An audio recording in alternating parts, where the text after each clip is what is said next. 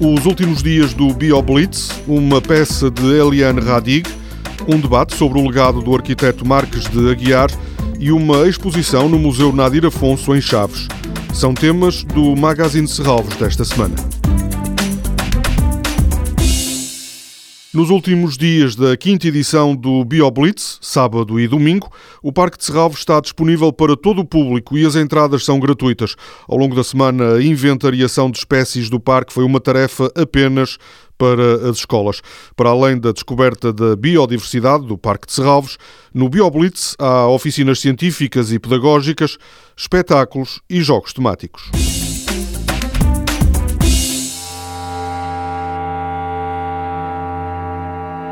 Nal de Jorlac, a peça que será tocada no sábado à tarde nas galerias do Museu de Serralvos, representa uma viragem na obra de Eliane Radig. O programador Pedro Rocha coloca a compositora francesa de 86 anos entre os nomes maiores da música contemporânea. Eliane Radiga é uma figura muitíssimo importante e também intrigante da vanguarda musical europeia e mundial. É talvez uma das compositoras vivas mais importantes e influentes eh, ainda entre nós. Até ao ano 2000, o percurso de Eliane Radig foi marcado pela utilização de sintetizadores eletrónicos. Depois dedicou-se aos instrumentos acústicos.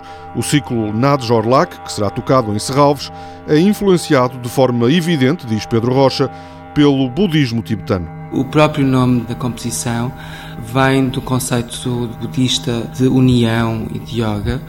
A Helene Radig durante muito tempo dedicou muitas das suas composições para a eletrónica a um filósofo do século XI, o Jetsun Milarepa, um filósofo budista e esta composição continua também a ter essa característica.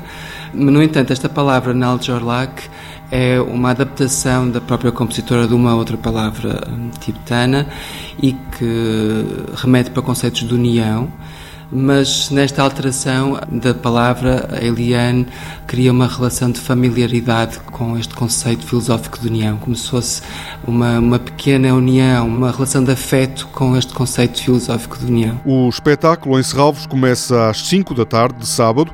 Estarão no palco o violoncelista norte-americano Charles Curtis e os clarinetistas Carol Robinson e Bruno Martinez. Ainda a propósito do Dia Internacional dos Monumentos e Sítios, que se assinalou ontem, Serralves vai debater amanhã, ao final da tarde, o legado do arquiteto Marques de Aguiar.